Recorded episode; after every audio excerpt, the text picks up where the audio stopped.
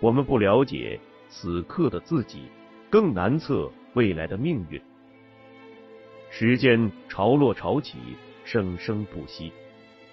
我们命若泡沫，随之远去。衰亡新生在岁月的浪花中明灭。纵然是帝国兴替，也将如波涛般成为往事。作者摘译自拜伦《唐璜》。在理想、信仰与野心、欲望纠缠裹挟的时代，在权力与金钱对人性异化的漩涡里，一个人半生的追求、挣扎、迷惘，一对灵魂二十余载的爱恨聚散，一群七零后海归。所经历的1997至2009年的中国当代史，请听长篇小说《丹尼往事》，作者葛望川。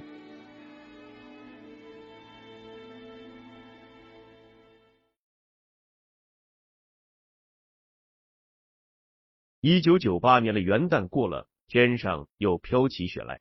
一开始小的像米粒儿，没多久。就大的像鹅毛，后来又变成了米粒儿，但又紧又硬，打脸上生疼。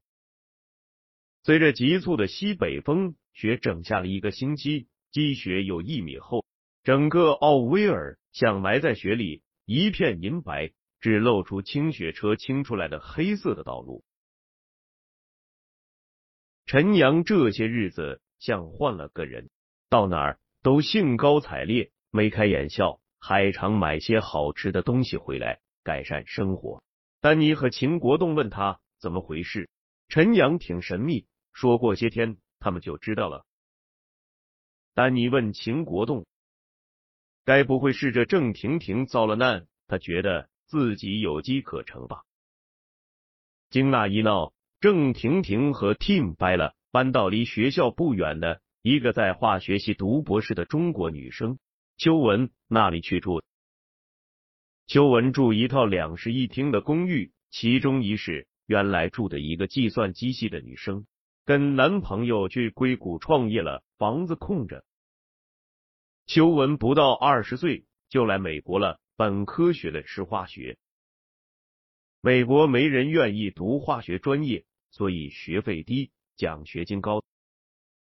邱文从本科读到博士。眼看三十岁了还不想毕业，课余开始信基督教，每周日去教堂，还参加社区教会活动。邱文把郑婷婷当作迷途的羔羊，领进了自己的羊圈。一月下旬，秦国栋和丹尼一起去纽约参加三家公司的第二轮面试。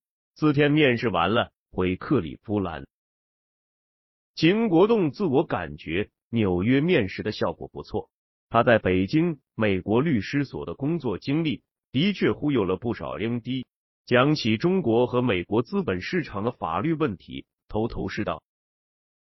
有两家公司的人力资源部暗示他应该可以拿到暑期实习的 offer。丹尼面试结束后，一路忐忑不安，非常紧张面试的结果。下了飞机已经七点多了，冬天天黑的早。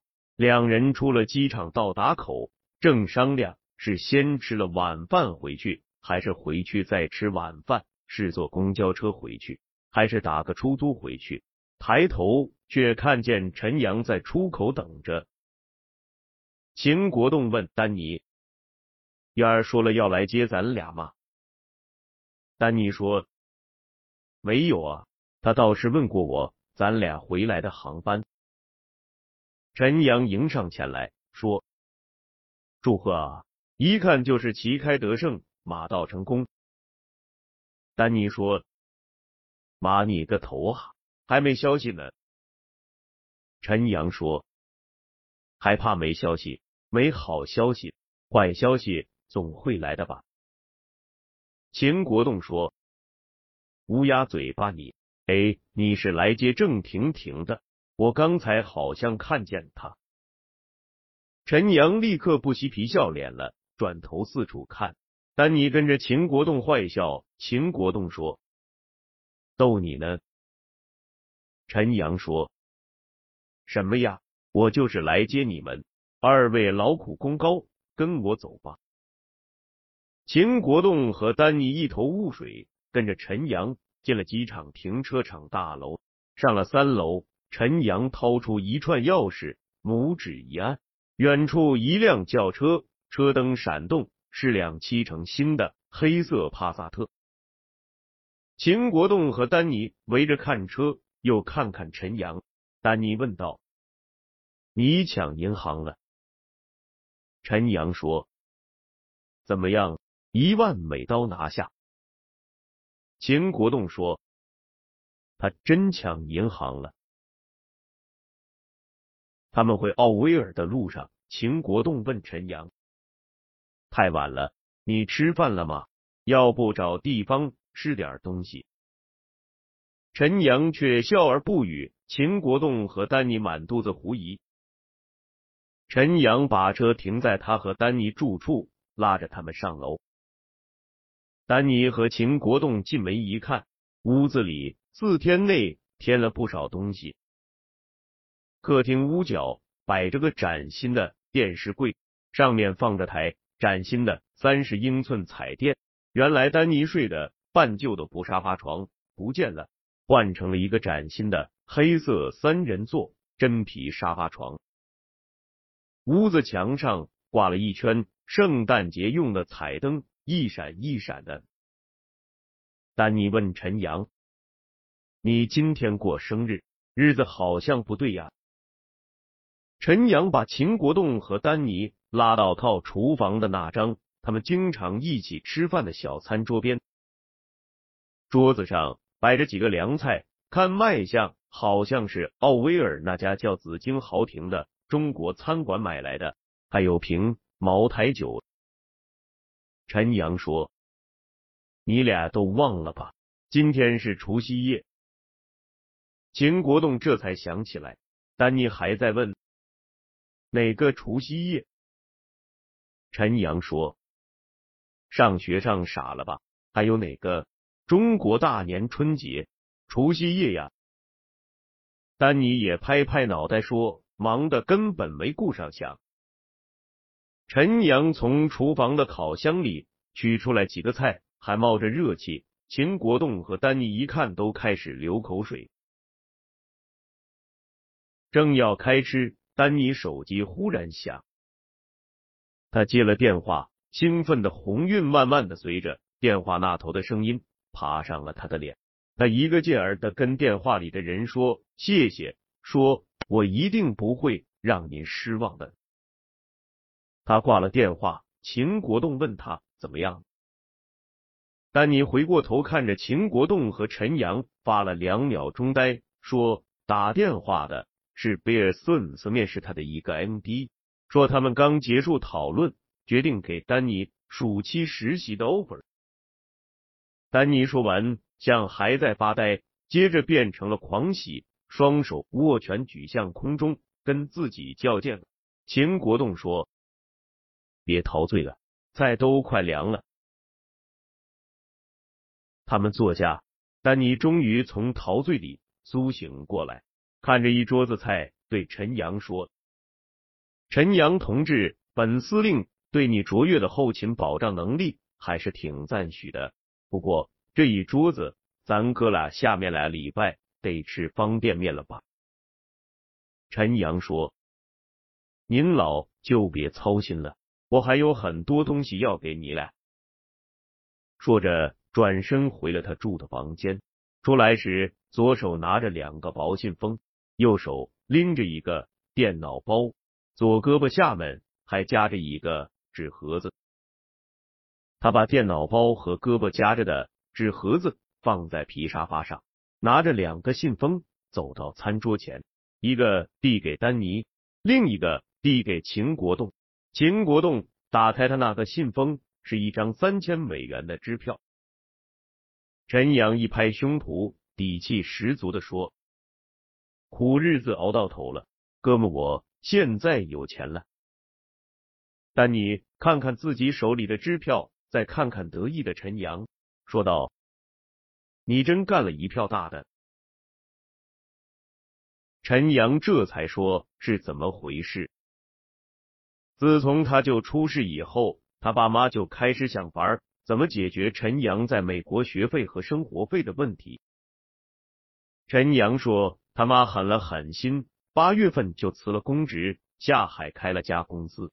公司经营的不错，开张不到三个月就挣了钱。三周前，他爸妈就寄了第一笔钱给陈阳。丹尼说：“真有你的，收到钱都仨礼拜了，这会儿才告诉我们。”陈阳说：“为了等这两样东西。”说着，从沙发上把那个电脑包拿过来。递给丹尼，说：“给你买的。”丹尼接过来看，是一台 ThinkPad 的手提电脑。陈阳又把那个纸盒子递给秦国栋，秦国栋接过来一看，是最新款的 Palm Pilot。秦国栋问：“我要这东西干嘛？”陈阳说：“不收，就是瞧不起我哈。”秦国栋说：“收啊，干嘛不收？照样瞧不起你。”丹尼说：“这利息也太重了吧？要不算是借的。”陈阳说：“你丫再说借，我就把电脑扔外面的垃圾箱里去。”丹尼说：“行啊，那就算是我自己从垃圾箱里捡回来的呗。”嘿嘿。陈阳把东西从他们手里拿走，放在沙发上，转过身来，坐到餐桌边说：“吃饭吧。”窗外又开始下雪了，幸福来的有点快，他们都觉得不可思议。这大半年，大家的日子都不好过，可与此刻的成就感相比，那些日子都不算什么。无限的、巨大的希望。在仨人四周膨胀。金国栋看了看丹尼和陈阳，感觉大家精神都有些恍惚了。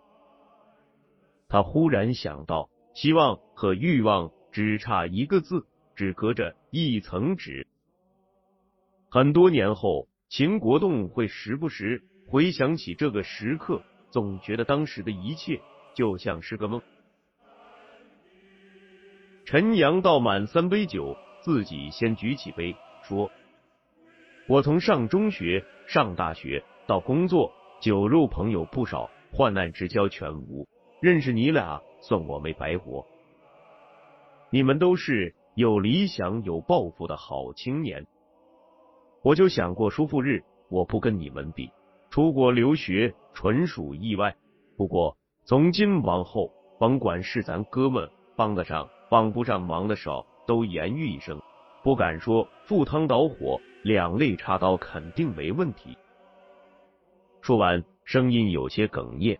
丹尼说道：“对酒当歌，人生几何？冲这瓶茅台，你想让我拿刀插谁，我就插谁。来。”秦国栋说：“赴汤蹈火，两肋插刀就算了，有钱同花，有酒同喝，怎么样？”相逢一醉是前缘，今日乐相乐，从此莫相忘。丹尼和陈阳酒喝的有点快，菜没怎么动。秦国栋喝不动酒，实在饿了，大口吃着菜。没一会儿，一瓶茅台喝完了。陈阳起身，又从柜子里拿一瓶出来。秦国栋对丹尼说：“要是憋着要灌咱俩。”没想到先喝倒的是陈阳，躺在沙发上，嘴里咕咕哝哝，低声叫着：“郑婷婷。”秦国栋从陈阳房间找了个小毯子给陈阳盖上，问丹尼：“搞不懂那妞有什么好，搞得丫七颠八倒的？”丹尼说：“我能理解呀，爱上一个人，为什么自己都搞不明白？”旁人更搞不明白。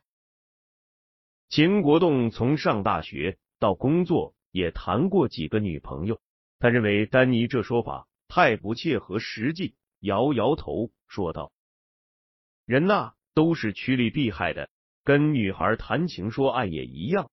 要是真一往情深的爱一个人，总会思前想后，考虑周全，比如人品、相貌、家世、性格，不然那全是动物冲动。”丹尼说：“这是你的想法呀，还是你爸妈教你的呀？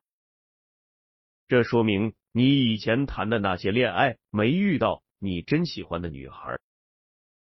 就好比眼前悬崖火海，他拉着你跳，你都会毫不犹豫的跳。”秦国栋说：“哼，眼前要是悬崖火海，他拉我跳，那我想的也是，怎么不让他跳？”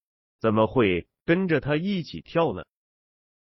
丹尼说：“不明白了吧？你是假设你还是有理性的，假设你自己是爱情的主宰，两人真相爱，都是被这爱情主宰。”秦国栋听出来，丹尼的舌头有点短了。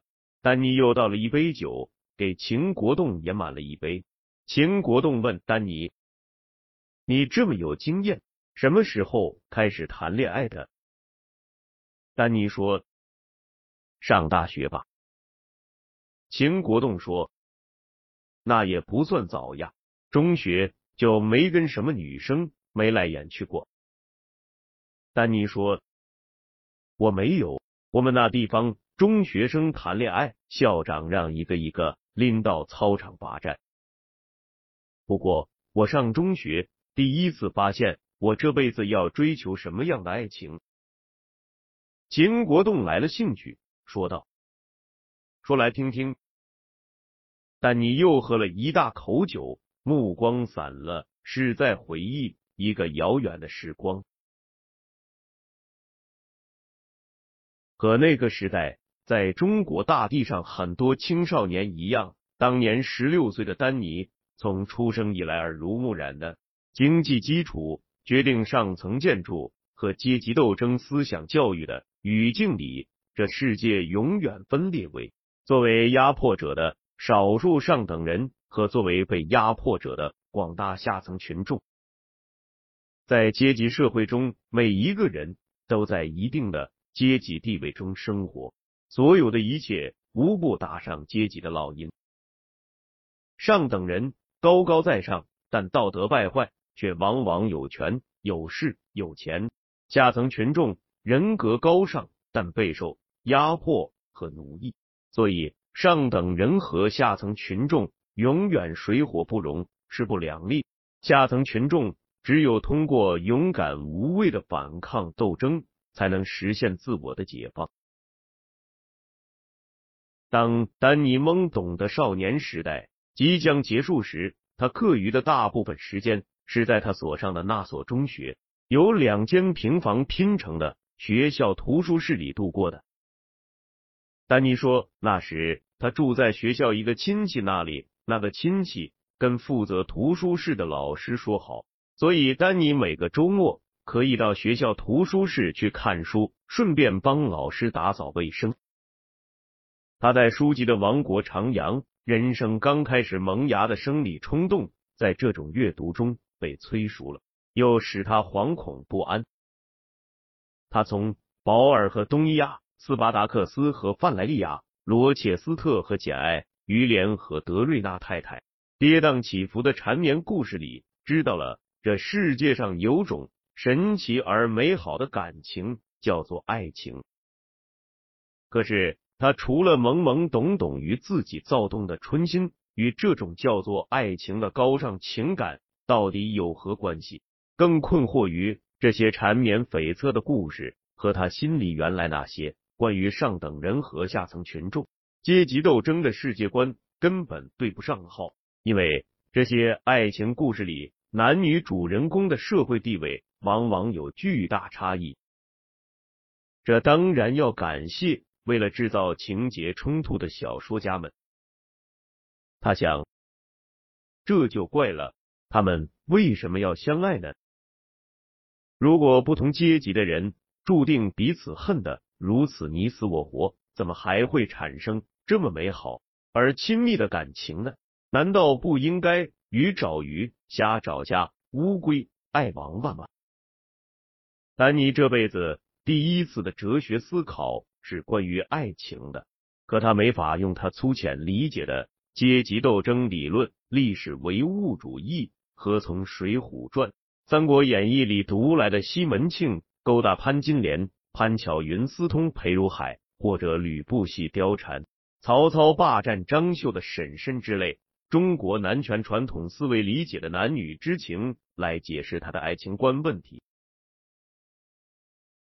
一个星期天的下午，丹尼正在图书室里看书，管图书室的老师走进来，身后还跟了同校的另外两个老师。老师告诉丹尼，老师们要看资料，让他先回家。学校的图书室分两个房间。外面大的一间是真正摆满了书架的图书室，里面稍小的一间没有窗户的是资料室。学校资料室刚购置了一部三洋牌十八寸彩电，一部松下录像带录放机。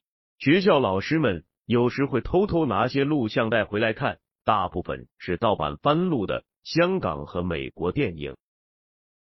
丹尼和他那个亲戚住的地方。只有一台九寸黑白电视，他一直对资料室里的十八寸彩电和录放相机特别好奇。老师们等丹尼离开后，关上图书室的门，进了资料室。丹尼走出图书室，发现老师没关图书室的窗户，他就在学校锅炉边上的杂物堆里找到一根长长的铁丝，然后又回到图书室。图书室的门平时是从外面用一个挂锁锁住，要从里面锁，只能用门里的插销，所以此时门是从里面插上的。丹尼把找来的铁丝一头卷了一个小圆圈，拧了两下固定住，然后把铁丝从铁栏杆后面开着的窗户伸进去，凭记忆和感觉，慢慢的用铁丝上卷的圆圈。去套插销的把手，试了几次，想套住了，轻轻一拉，吧嗒一声，插销开了，门漏了一个缝。他努力压抑住兴奋劲儿，蹑手蹑脚开了门，向资料室走去。资料室没窗户，老师们为了透气，把房门开着，开的方向让丹尼刚好看到电视屏幕，而老师们却看不到他。老师们当时在看美国电影《Somewhere in Time》或者《时光倒流七十年》。丹尼在门口停下，轻手轻脚的在地上坐了下来。他听见了电影里拉赫曼尼诺夫的《帕格尼尼主题狂想曲》的旋律。他知道那是首什么曲子，是很多年后那个他爱了一生的女孩告诉他的。丹尼当时只觉得音乐的旋律。让他浑身像着了魔一样僵硬而失去了控制。他仅有的一点英语水平告诉他，电影里讲的是英语。屏幕的下端不时出现一段一段的繁体中文，他意识到那应该是翻译成中文的电影台词。虽然听不太清声音，可他神奇的看明白了电影里的爱情，沉浸在情节里。每一个珍斯莫的镜头都像烧红的烙铁，印在丹尼的脑子里，一直到他三年后上大学为止。他一直认为 Jane Seymour 扮演的 Alice 是这个世界上最美丽的女人。看着电影的丹尼意识到他自己成了一个矛盾体，被一部在时空概念和逻辑上如此荒诞的电影所吸引。当 Christopher Reeve 扮演的 Richard。从缠绵的一一七房间回到一九七九年的现实世界中时，Richard 的沮丧和绝望一直从电视屏幕透过空气延伸到丹尼内心的深处。十六岁的他看着一身白纱飘若仙子的镇斯莫尔，热泪盈眶。他想，爱情应该是可以超越时间和空间的吧？既然连时间、空间都能超越，那阶级差别算什么？身份地位算什么？甚至道德、善恶、美丑都算得了什么？丹尼讲完了故事，看着听得发呆的秦国栋说道：“一个女的爱上了一个男的，为了这段感情等了他七十年。这个男的痴情的回到七十年前，就为了能和这女的结这段缘分，然后回到现实世界，忘不掉这段没有前途、没希望的感情，思念而死。人家这爱情超越了生死，超越了时间。”空间，这才是最完美的爱情了。他喝了口酒，接着说道：“所以呀，给爱情设条条框框，分析利弊得失，都是瞎耽误功夫。真正的爱情能超越生死，超越时间、空间，还有什么不能超越？爱情超越身份地位、政治立场、道德价值、利害关系，甚至性。哎。”甚至超越了男欢女爱本身。秦国栋反驳说：“超越性那是同性恋还是无性恋？”哈哈，你丫喝多了吧你？秦国栋喝了一大口酒，说道：“你说的那电影我也看过，倒没感动成你这样。其实《牡丹亭》里，哎，杜丽娘和柳梦梅梦里私会。”一梦而亡，阴阳两隔，死而复生的故事，比这破电影强多了。那也是先在牡丹亭湖山石边，宽衣解带，云雨温存一般。你说的那电影里，也是那男主角和女主角先发生了关系，要不我才不信那女的能等上七十年，还跑回来找那男的，早跟别人跑了。你们听过那句话吗？爱情的动力和内在的本质是男女的性欲，是延续人类的需要。爱情的本质就是性欲，爱情没性的成分，和性也没关系。丹尼狡辩道：“我没读过《牡丹亭》，爱情跟性吗？当然有关系。两性相吸是产生爱情的起点吗？可性不是爱情，就像面粉不是面包，蛋糕、木头不是家具。”板凳一样，爱情远超越动物本能，要不怎么有柏拉图式的爱情？怎么有永远分开的两个人仍然彼此相爱呢？你觉得这公猩猩和母猩猩分开了会害相思病吗？什么叫相思病？照你说，哪还有什么失恋的痛苦、分手的痛苦、相思的痛苦？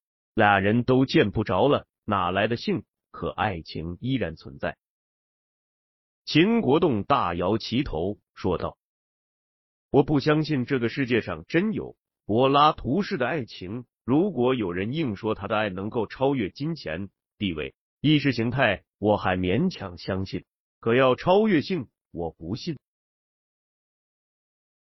丹尼说：“性还是欲望？爱情不超越欲望，就不是爱情。”只要有欲望，就有得失，就有算计，就有人与人彼此的差别对立。人和人之间所有的猜忌、不信任、仇视、敌对，都是因为欲望。两个恋爱的人也一样。